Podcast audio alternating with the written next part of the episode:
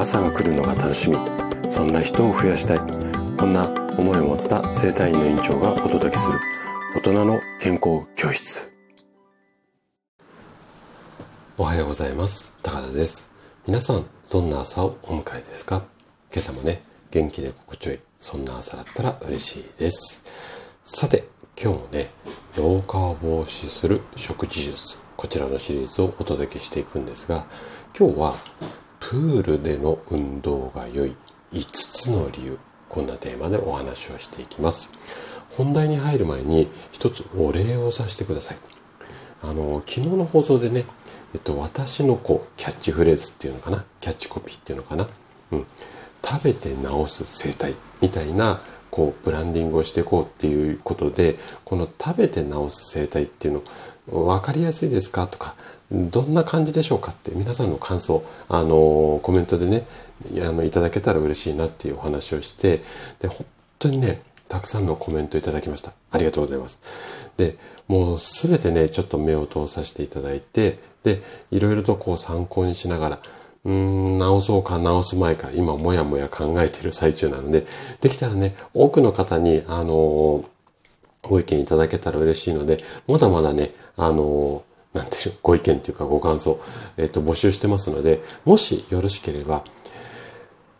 食べて治す生態って聞いて、パッと聞いてなんかこうイメージ的にどうかなっていう感想ね、一言でもいいので、あのコメントでいただけると嬉しいです。はい。ということで、じゃあ早速ここから本題に入ってきますね。えー、プールの、プールでね、運動するのが体にいいですよ。これはね、あなたも聞いたことある話だと思います。じゃあ、なんでプールで運動するのが体にいいのか。これ、ご存知ですかね？もしかしたら理由1個とか2個はパッと思い浮かぶのあるかもしれないんですが今日はねそのプールで運動した方がいい理由をね5つほど詳しくお話をしていきますプールで運動をすでにしているよっていう方もそうでない方も是非ね最後まで楽しんで聞いていただけると嬉しいです。じゃあ早速ここから本題に入ってきますね、えー、まずね端的にプールでの運動の効果を、えーと、一言で言うとプールで運動するっていうことは体への負担が少なくってで老化防止にもね役立ちます。体の負担浮力があるから体の負担、えーと、少ないよっていうのはなんとなく知ってるよっていう方も多いと思うんですが老化防止にもね役立ってしまうんですよ。じゃあねどうして老化防止にも役立つのかも含めて、えーとプールで運動がいい理由っていうのが代表的な他にももっとあるんですが代表的な5つを紹介したいと思います。まず1つ目水の抵抗で効果的にトレーニングできる。要は水の抵抗があるので、まあそれが負荷代わりですね。あのダンベルみたいな感じで、そういうような負荷が簡単に与えられる。まあこんな、うん、効果ですね。で、二つ目。関節の痛みを気にせずトレーニングできる。これはまあ浮力の関係ですね。で、次が、浮力で、えっと、関節への負担もそうなんですが、筋肉はね、柔らかくなったりします。はい。で、4番目と5番目が老化防止に役立つ内容なんですが、水圧の関係で血液とリンパの流れがサラサラになります。うん、ちょっとね、詳しく説明しちゃうとまた時間オーバーしちゃうので、こんな、なんとなくあの水圧がいいんだなっていうふうに、あの、思っていただければ OK なんですが、そんな効果と、あと最後、体脂肪が燃えやすくなります。はい。でね、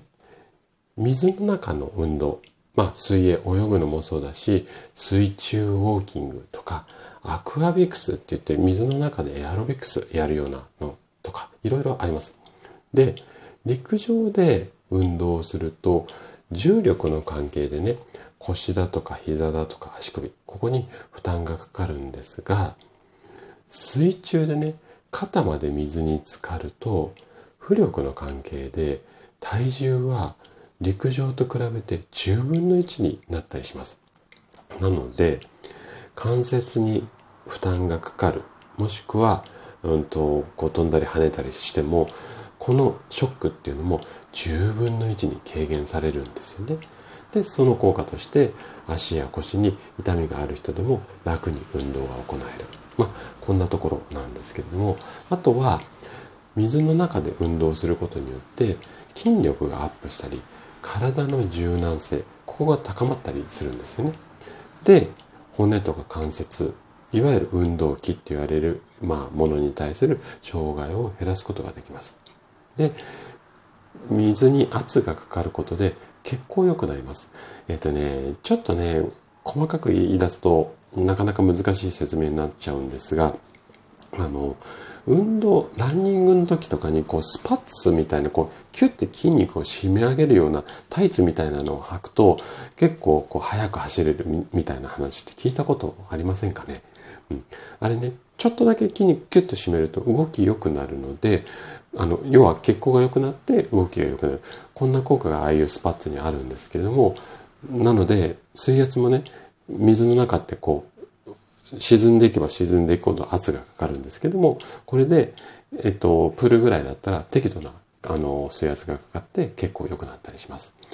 で、あとね、水に触れている刺激っていうのが脳の活性化にもつながってこれが認知症予防につながるんじゃないのかなんていうところも最近言われ始めてきてますし